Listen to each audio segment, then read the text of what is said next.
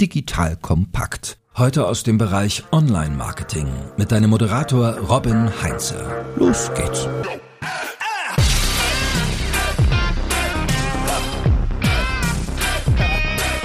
Hallo und herzlich willkommen zu einer neuen Folge von The Art of Marketing von Digital Kompakt. Mein Name ist Robin Heinze, ich bin Mitgründer und Geschäftsführer der großartigen Online-Marketing-Agentur Morefire. In der heutigen Folge bekommst du einen Einblick in den Marketing-Maschinenraum eines besonders spannenden Unternehmens. Denn zu Gast ist der Peter Sutter von Zefdesk, einem überaus erfolgreichen Software-as-a-Service-Startup aus dem schönen Schwarzwald. Oh, Peter ist dort der Head of Marketing Marketing und wird dir heute spannende Insights verraten. Was du aus dieser Folge dann mitnehmen kannst, ist, wie das Marketing-Team bei Zefdesk aufgebaut ist, welche Kanäle sie bespielen, mit welcher Budgetierung und Priorisierung sie das Ganze versehen, wie Content Marketing, Search und Marketing Automation bei Zefdesk funktionieren und wie sie ihre Ziele setzen und Marketingaktivitäten planen und optimieren. Also du hörst, ist eine ganze Menge an spannenden Einblicken in die Marketingpraxis eines echt erfolgreichen B2B-Unternehmens und ich bin mir ganz, ganz sicher, dass du da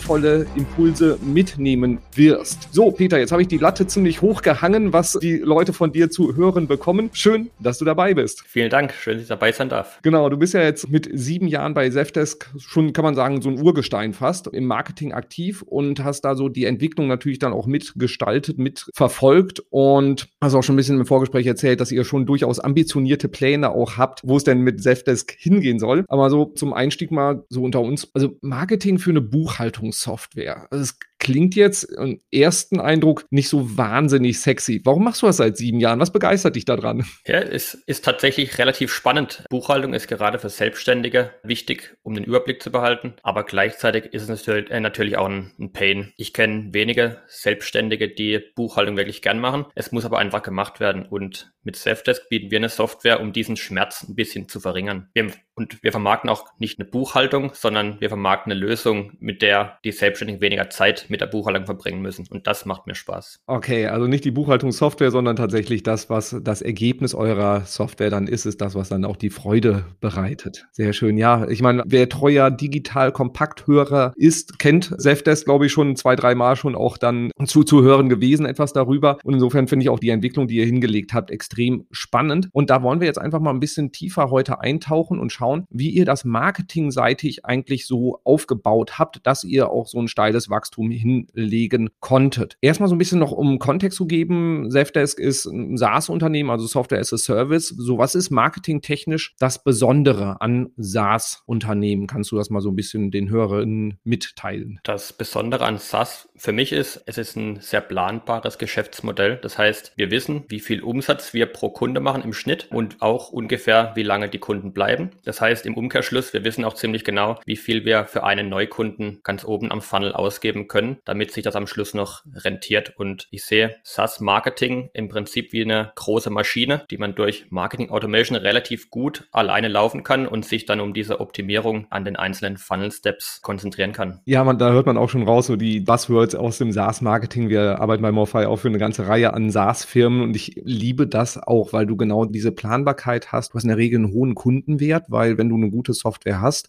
und dich gut um deine Kundinnen und Kunden kümmerst, dann bleiben die auch lange dabei. Und das ermöglicht natürlich im Marketing eine ganze Menge an Dingen, die man vorne machen kann, um halt eben dann auch Neukunden zu gewinnen. Kannst du mal so ein bisschen Einblick geben, in welche Kanäle ihr im Moment bespielt. Das ist so, wie ich das mitkriege, eine ganze Reihe so im Marketing, die ihr auf der Agenda habt. Was sind so die großen Themen, die ihr habt und was sind vielleicht auch so ein bisschen kleinere Nischen, in denen ihr auch aktiv seid? Vielleicht fange ich mal an, wo wir herkommen, welche Kanäle wir am Anfang bespielt haben und zeigt dann, was wir aktuell bespielen. Zu Beginn waren wir noch relativ wenig Personen bei Safdesk und der Fabian, der Geschäftsführer und ich haben damals das äh, Marketing zusammen vorangetrieben und wir haben relativ früh auf Content Marketing gesetzt, ohne dass wir da jemals jemals irgendwie über Messbarkeit oder sonst was nachgedacht haben. Wir haben einfach ein gutes Gefühl gehabt bei, bei, bei Content Marketing und ähm, das haben wir dann eben über, über Facebook auch ein Stück weit verbreitet.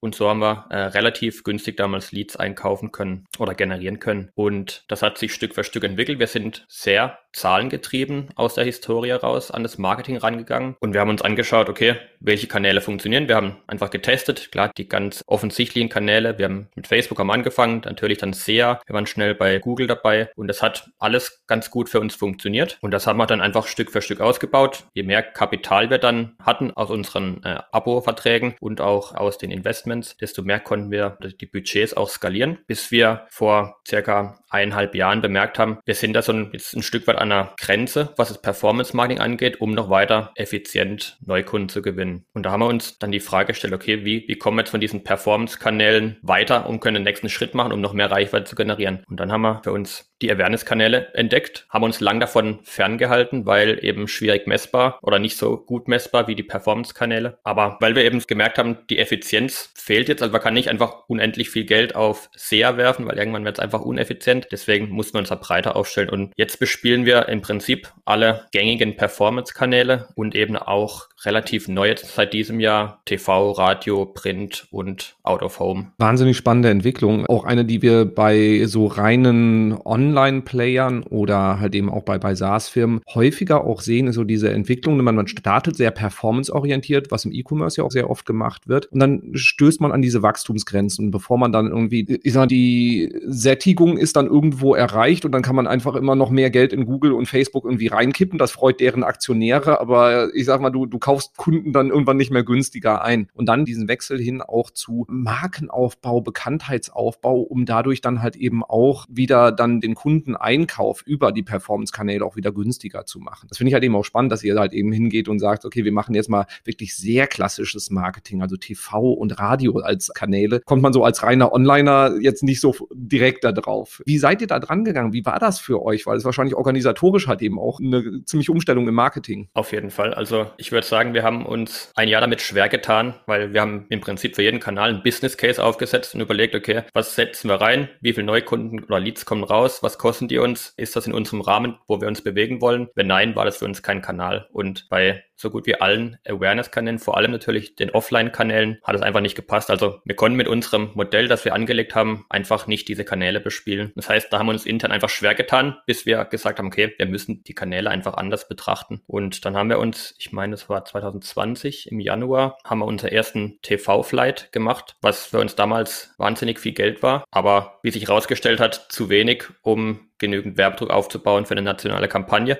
Und das Ergebnis war dann, wir haben viel Geld ausgegeben und das Ergebnis war, wir wissen nicht, ob es funktioniert hat oder nicht. Und das war natürlich ernüchternd. Also man hat schon gesehen, die Baseline geht irgendwie hoch, aber kann natürlich auch einfach Zufall gewesen sein oder an der Saisonalität gelegen haben. Deswegen haben wir gesagt, okay, wenn wir so Massenmedien testen, dann müssen wir mit einem Budget rein, wo wir sagen können, entweder man sieht einen Ausschlag oder nicht. Also es darf einfach, es muss in kritischer Höhe übertreffen, damit man sagen kann, es funktioniert oder nicht. Und sonst hat man Geld ausgegeben, aber weiß erst nicht, ob es funktioniert. Ja klar, das ist also als Performance-Marketer extrem frustrierend. Absolut. Kannst du eine Größenordnung nennen, also wo du sagen würdest, so das sollte ich in die Hand nehmen? Also wenn jetzt ein anderes Unternehmen sagt, so ich will TV mal starten, wie viel sollte ich da auf der hohen Kante liegen haben? Ich würde sagen, ein mittlerer sechsstelliger Betrag sollte man einplanen für eine nationale Kampagne, was TV ja ist. Genau. Unser Learning war dann daraus, wir müssen einmal eine größere Wette eingehen, um zu sehen, ob es funktioniert. Das haben wir auch gemacht, haben das Budget deutlich angezogen, mit dem Ergebnis, dass wir dann wirklich einfach deutliche Ausschläge gesehen haben, auch zu dem Zeitpunkt, wo die Werbespots ausgespielt wurden. Und das war dann für uns die Erkenntnis, dass es funktioniert, dass es auch messbar ist, wenn man eben die richtige Budgethöhe findet. So, und Radio hattest du ja auch gesagt, dann mit auf der Agenda. Also ich kenne euch schon lange, lange aus Podcast-Werbung. Da seid ihr ja schon sehr aktiv, auch so eine kleine Vorreiterrolle, so wie ich das immer wahrgenommen habe. War Radio dann die logische Konsequenz daraus oder wie kam es dazu? Ich meine, wir haben sogar mit Radio angefangen,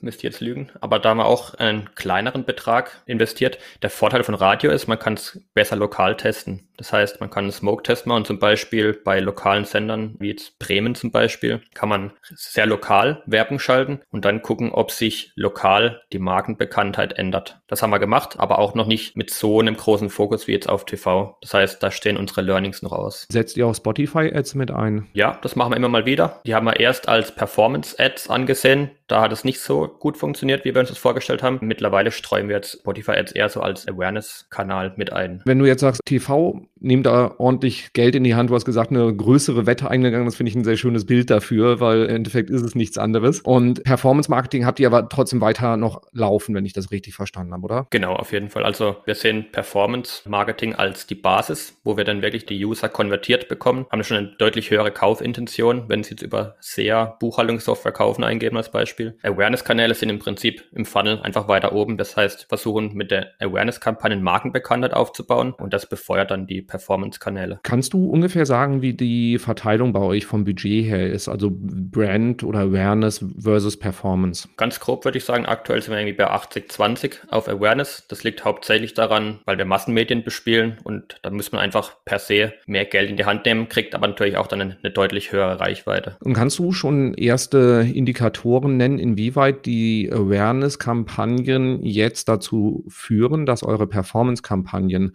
profitabler sind, dass ihr günstiger vielleicht auch Neukunden einkauft? Kurzfristig sehen wir das ganz deutlich, wenn wir on air sind, dass wir einfach eine bessere Neukundenzahlen erreichen können. Mit der Attribution ist immer so ein bisschen schwierig. Ne? Wenn man es nicht gut messen kann, dann ist die Frage, wie man das Modell aufbaut, ob TV gut oder schlecht aussieht. Grundsätzlich schauen wir uns die Baseline an und da sehen wir kurzfristig große Ausschläge. Wir sehen auch, dass wir die Markenbekanntheit deutlich steigern können. Da machen wir ja alle drei Monate Markenbekanntheitsumfragen und da sehen wir sowohl kurzfristig als auch langfristig Erfolge. Ja, sehr spannend. Wahrscheinlich wird jetzt dann auch in den nächsten Monaten, weil du hattest ja gesagt, so 2020 habt ihr da ja seit der intensiver in das Thema nochmal reingetaucht, werden wird wahrscheinlich dann auch jetzt einfach in der nächsten Zeit dann noch die Effekte deutlich mehr sichtbar werden, vermutlich. Ja, also das wird jetzt spannend, weil 2021 war ja das erste Jahr, wo wir kontinuierlich in Awareness investiert haben und wir haben ein Geschäftsmodell beziehungsweise ein Produkt mit starker Saisonalität. Das ist über den Jahreswechsel, wo die meisten dann entweder neu gründen oder die Buchhaltungssoftware wechseln und das wird jetzt eine spannende Zeit für uns, wie die Awareness-Kanäle auch langfristig in dieses Wechselfenster reinwirken. Ja, okay. Steht ja jetzt dann kurz bevor die Wechselperiode. Also wenn ich es auch richtig am Schirm habe, ihr adressiert ja in erster Linie dann auch KMUs mit dem Fokus eher auf K als auf dem M, so bei den KMUs, oder? Genau, also unsere Zielgruppe sind Selbstständige und kleine Unternehmen bis drei Mitarbeiter circa. Und da dann halt eben auch Neugründung hatte ich jetzt auch mit auf dem Schirm. Das heißt, also ihr adressiert da auch ganz gezielt dann Startups oder Gründer. Genau. Du hattest auch vorhin schon gesagt, so, ihr seid sehr früh mit dem Thema Content Marketing gestartet. Einfach so aus dem Bauch heraus, wenn ich es jetzt richtig verstanden habe. Also nicht strategisch irgendwie gesagt, wir wollen da unbedingt was besetzen. Wie ist das Thema aktuell bei euch aufgehangen? Also wie viel investiert ihr da noch mit rein? Habt ihr da auch ein internes Team, was so die Content-Produktion macht? So, wo hängt das Thema jetzt bei euch im Moment? Wir haben intern ein eigenes Team, das sich um Content und SEO kümmert. Die sind aktuell sechs Leute jetzt dann. Wir arbeiten aber auch mit Dienstleistern zusammen. Das heißt, wir schreiben relativ wenig Texte in-house, sondern kümmern uns eher darum, in-house, welche Texte geschrieben werden sollten und geben dann Briefings für die Texte vor und das geben wir dann raus. Ganz zu Beginn haben wir auch schon Texte eingekauft. Da sind wir eher so nach Quantität über Qualität gegangen, ganz zu Beginn. Wir haben das die Spaghetti-Taktik intern genannt und haben drüber gewitzelt, weil wir haben gesagt, wir produzieren erstmal Content und werfen es an die Wand und schauen mal, was hängen bleibt. Und das, was hängen bleibt, das verbessern wir dann. Und so sind wir Stück für Stück vorgegangen. Und mittlerweile haben wir einen ganz starken Fokus auf Qualität. Ja, macht ja durchaus Sinn. Google hat sich in den letzten sieben Jahren dann ja auch ein wenig gewandelt, was das Ganze angeht. Du hast jetzt in erster Linie das Thema Text genannt. Beim Thema Content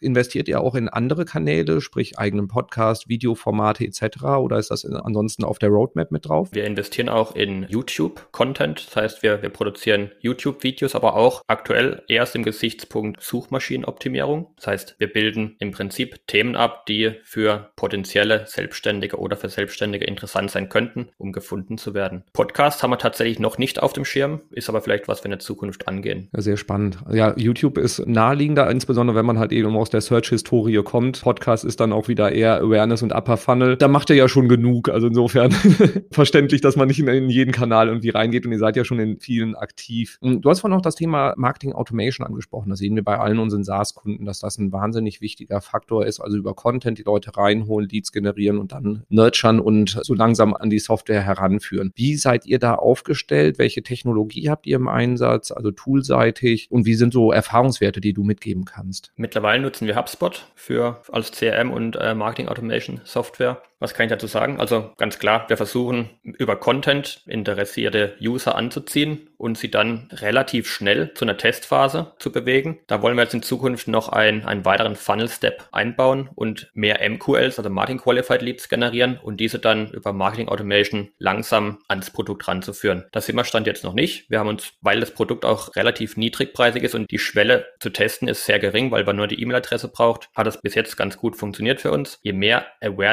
Awareness-Kanäle wir bespielen, desto mehr Leute kommen natürlich auch rein, die noch ein Stück weit weiter weg sind von der Kaufintention. Deswegen ist der nächste logische Schritt für uns, nochmal eine Ebene oder eine Micro-Conversion mehr einzuziehen und eben diese Marketing Qualified Leads früher abzugreifen. Was sind so die Kanäle, über die ihr dann die Leute in die Funnels, in diese Marketing Automation Prozesse mit reinholt? Im Prinzip sind es alle Kanäle, die wir bespielen, also vor allem alle Performance-Kanäle, weil aktuell fokussiert ziehen wir diese User in die Testphase rein äh, und dann werden sie auch mit, mit einer äh, Onboarding-Strecke bespielt, um ihnen das Produkt näher zu bringen. Perspektivisch soll es aber so sein, dass wir im Blog oder in unserem Lexikon oder über YouTube Interessenten reinholen, die noch weiter weg sind von der Kaufentscheidung und dann eben über Marketing Automation Stück für Stück an die Software ranzubringen. Okay, und du hattest jetzt gerade auch schon so ein bisschen angedeutet oder angeteasert, so wie ihr da intern plus externe Ressourcen aufgestellt seid, weil das ist ja schon eine ziemlich große Klaviatur in Sachen Marketing, die ihr da spielt mit Online, Offline, Content, das ganze Thema Search mit dabei und auch noch die ganzen Performance-Kanäle auch intensiv zu bespielen. Wenn man dann auch noch datengetrieben ist, braucht man noch die Webanalysten dazu etc. Wie seid ihr da aufgestellt? Wie groß ist euer Marketing-Team? Wie viel sind da Onliner, Offliner? Wie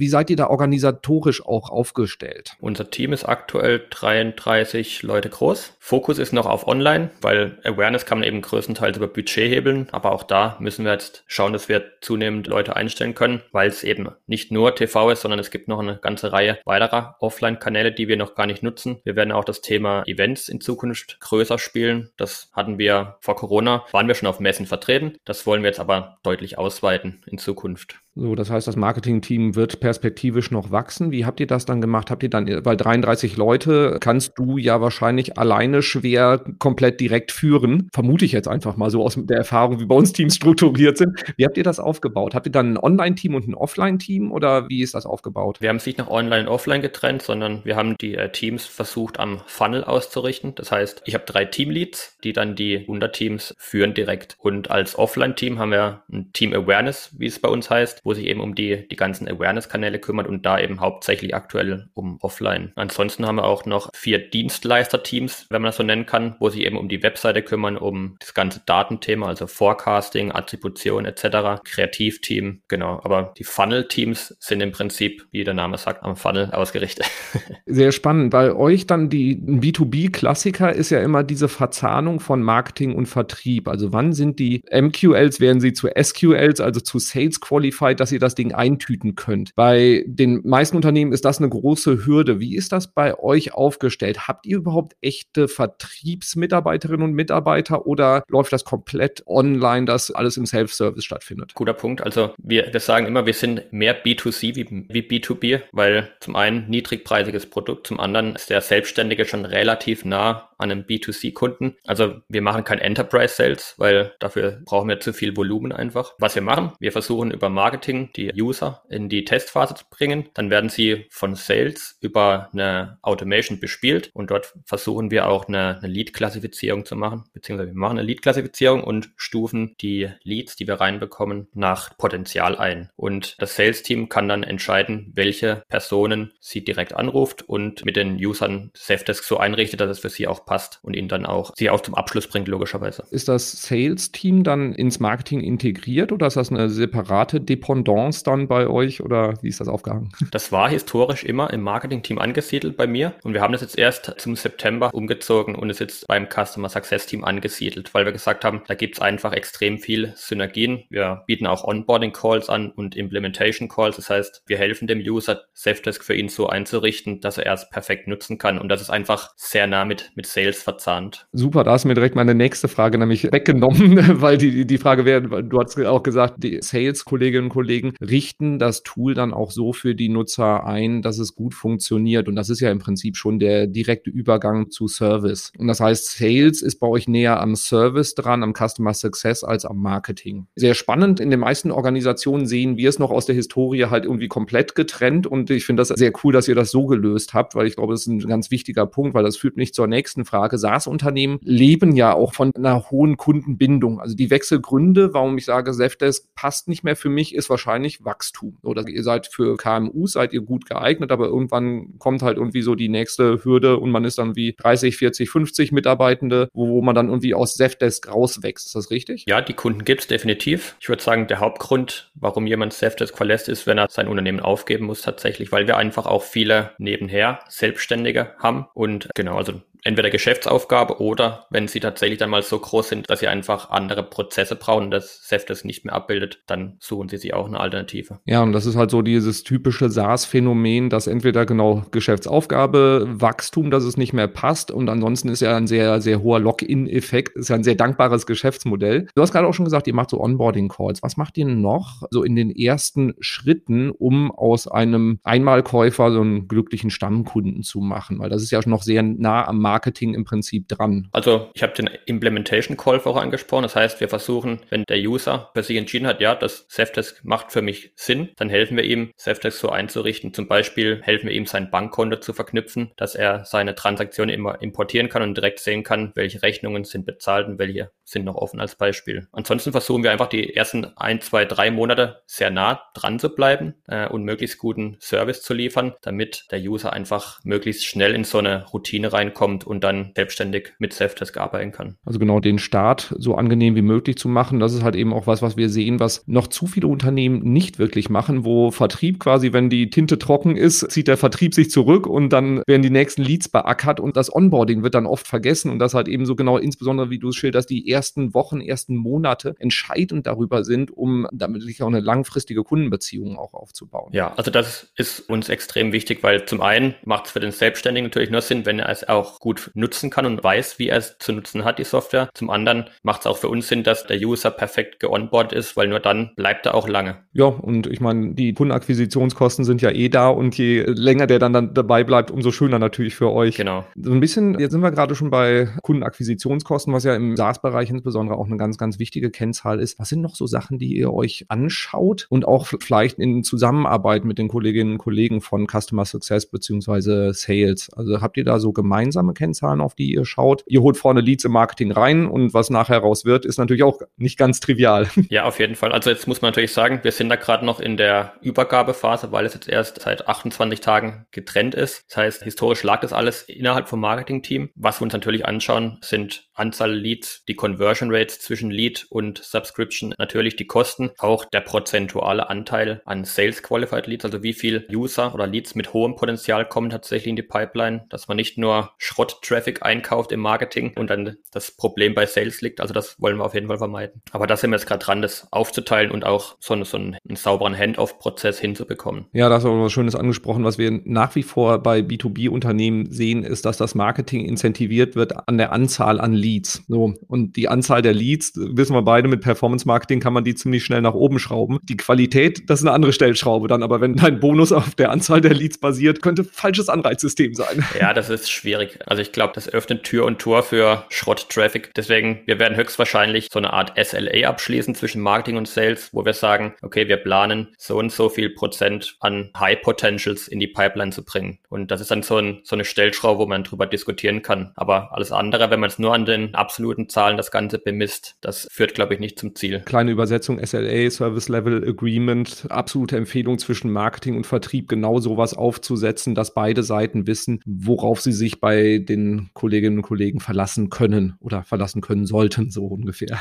Wie plant ihr bei euch die Marketingkampagnen? Also in welchen Zyklen plant ihr? Weil das hat sich vermutlich ja durch sag ich mal, größere Awareness-Kampagnen durch TV, äh, hat ja längere Planungszyklen als, sage ich mal, eine Facebook-Kampagne. Und wie, wie seid ihr da im Moment aufgestellt? Macht ihr das auch dann entlang des Funnels? Macht ihr eine Jahresplanung? Wie geht ihr da vor? Du sprichst was Gutes an. Awareness-Planung, das war für uns relativ neu, weil wir bisher immer Performance gemacht haben. Und das ist auch so ein Stück weit eine Fuck-Up-Story. Wir haben gesagt, ja, wir, wir wollen jetzt doch TV machen. Lass uns mal schauen, dass wir in zwei Wochen TV-Spot online bekommen. Okay, das könnte schwierig werden, weil wir müssen den Spot anpassen, wir müssen die Bots einbuchen, wir müssen mit der Agentur sprechen. Also wir sind da aus sehr kurzfristiger Planung so ein Stück weit jetzt gezwungen worden, durch diese Offline-Investments in eine langfristigere Planung zu kommen. Aktuell planen wir vor allem die Awareness-Investments quartalsweise. Wir wollen aber perspektivisch auf ja, drei bis sechs Monate Planung kommen, was schon sportlich ist, glaube ich, weil ich glaube, das geht jedem Startup so. Es bewegt sich einfach unheimlich viel und wenn man drei Monate sauber vorplanen kann, dann sind wir schon relativ gut. Ja, und du hast auch im Vorgespräch so ein bisschen eure Planung genannt, was so die gesamte Unternehmensentwicklung angeht. Im Moment seid ihr, wenn ich es richtig auf dem Schirm habe, 180 Mitarbeitende. So, wo geht die Reise in den nächsten 12 bis 24 Monaten hin? Also in den nächsten 12 Monate haben wir das Ziel, nochmal 200 Personen einzustellen. Das heißt, wir wollen es verdoppeln bis Ende nächsten Jahres. Das wird natürlich sportlich, aber wir sehen einfach, der Bedarf ist da, das Kapital ist da. Wir müssen es einfach jetzt auf mehrere Schultern verteilen, damit wir das auch auf die Straße bekommen. Das heißt für mich in der Übersetzung, da wir ja dann immer in Marketing und Vertriebsplanung involviert werden, die Anzahl der Leads, die ihr dann reinholen müsst, du und deinen Teams, ist wahrscheinlich jetzt auch, ihr habt wahrscheinlich auch ambitionierte Ziele jetzt. Ja, absolut. Also es sollte auf jeden Fall nicht weniger werden.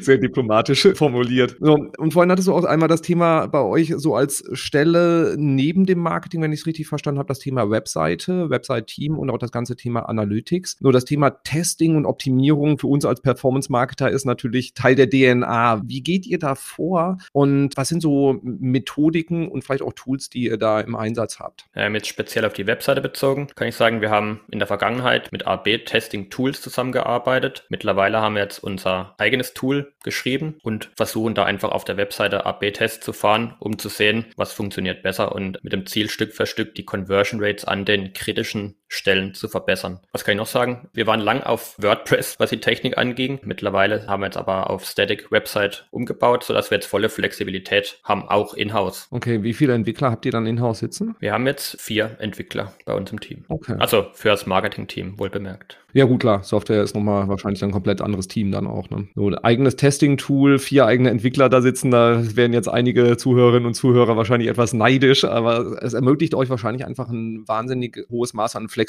und Geschwindigkeit vor allem auch. Ja, also ich glaube, da kommt man ab einer gewissen Größe auch nicht mehr drum rum. Man kann es natürlich immer ein Stück weit über Tools abbilden, aber da fehlt halt am Schluss dann so ein bisschen die Flexibilität, glaube ich, um schnell voranzukommen. Wenn man dann immer irgendwie einen externen Entwickler braucht oder das Tool eine bestimmte Funktion nicht abbildet, da haben wir jetzt einfach in Flexibilität investiert. und jetzt hast du gerade schon das Thema Tools angesprochen. HubSpot haben wir gehört. Was gehört sonst noch so zu eurem Tool-Stack? Was habt ihr noch so im Einsatz, was du verraten kannst? Oh, wir haben eine ganze Reihe an Tools. Das wird jetzt schwierig. Welche magst du denn besonders gerne? Welche empfiehlst du denn weiter?